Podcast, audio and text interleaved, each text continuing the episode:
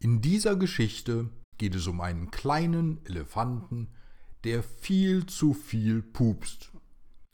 Warum er das macht und wie die Elefantenfamilie das Problem schließlich löst, erfährst du in dieser Zoogeschichte. Die Geschichte heißt Der kleine Elefant, der immer pupsen musste. In dem schönen Kölner Zoo lebte der kleine Elefant Jung Bull Knie. Im Kreise seiner Elefantenherde und er war dort der jüngste von den Elefanten. Seine ganze Familie, ob der große alte Bulle Bindu oder seine Mama Faha oder seine ganzen Tanten Sie lebten friedlich miteinander und aßen gerne und gemütlich Gräser, Blätter, Wurzeln und Baumrinden. Genauso wie seine besten Kumpels, Ong Bo und Ong Si, die alle ein wenig älter waren als er. Es war schon eine große, glückliche Familie. Alle Elefanten konnten Jungbulkni sehr gut leiden meistens jedenfalls. Manchmal gab es Momente, da war er nicht so beliebt bei seiner großen Familie. Selbst Bindu rümpfte dann den Rüssel und sagte zu Jung Bulkni, na, das muss doch wirklich nicht sein. Denn zu allen möglichen Gelegenheiten musste Jung Bulkni pupsen. Du kannst dir vorstellen, wenn ihr schon mal selbst gepupst habt, dann stinkt das ein bisschen. Aber ein Elefant, der ist ja viel größer als wir. Viel, viel größer. Und da kommt viel mehr als heiße Luft heraus. Und eben auch ziemlich viel Gestank.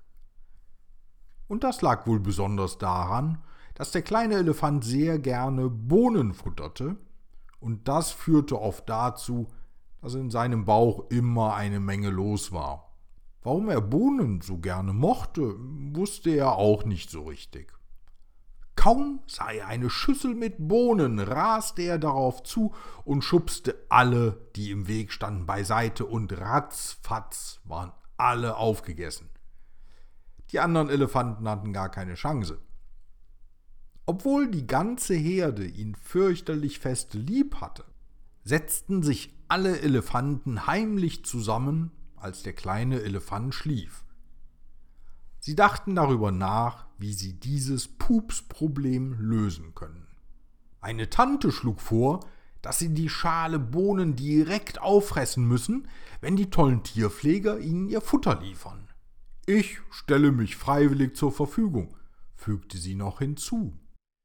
Die Elefanten überlegten kurz, und eines der kleinen Elefantenkinder sagte nach einer Weile Theoretisch eine tolle Idee, Tantchen, aber da musst du doch die ganze Zeit pupsen. Die Elefanten nickten und überlegten weiter. So verzweifelt sie auch waren, sie fanden einfach keine Lösung. Am nächsten Morgen gab es wieder Bohnen zum Frühstück und alle Elefanten in der Herde verdrehten die Augen und gingen in Deckung. Prompt stürmte der kleine Elefant auf die Bohnen zu und schwuppdiwupp waren sie direkt mit einem Haps wieder in seinem Mund. So pupsig konnte das wirklich nicht weitergehen. Die Elefanten konnten sich ja keine Knoten in die Rüssel machen, um die Pupse nicht mehr zu riechen. Zum Glück wurden die Elefanten bald durch eine Fügung des Schicksals erlöst.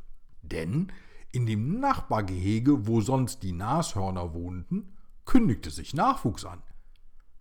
Und eines Morgens war plötzlich ein kleines Nashornmädchen da. Ihre Eltern nannten sie Marina. Alle Zootiere waren direkt in das süße kleine Nashornbaby Marina verliebt. Aber ganz besonders verliebt war unser kleiner Pupselefant. Und dass Jungbulkni schwer verliebt war, ist auch den anderen Elefanten nicht verborgen geblieben. Da kam Bindu auf den kleinen Elefanten zu und erzählte ihm, wie er damals seine große Liebe kennengelernt hat. Bindu erzählte ihm auch, dass er früher so viele Bohnen gefuttert habe, wie er konnte, und den ganzen Tag über gepupst hat. Das hat seiner geliebten Elefantenfrau mal so gar nicht gefallen. Und so kam Bindu eines Tages auf die Idee, dass es vielleicht besser wäre, keine Bohnen mehr zu futtern, um seiner großen Liebe das Leben ein bisschen weniger stinkig zu machen. Jungbulgni dachte lange über die Worte des großen Elefanten nach, und schließlich entschied er sich dafür, auf die Bohnen zu verzichten. Das freute nicht nur alle Elefanten in seiner Herde, sondern auch alle anderen Tiere, die in der Windrichtung des Elefantengeheges ihr Zuhause hatten.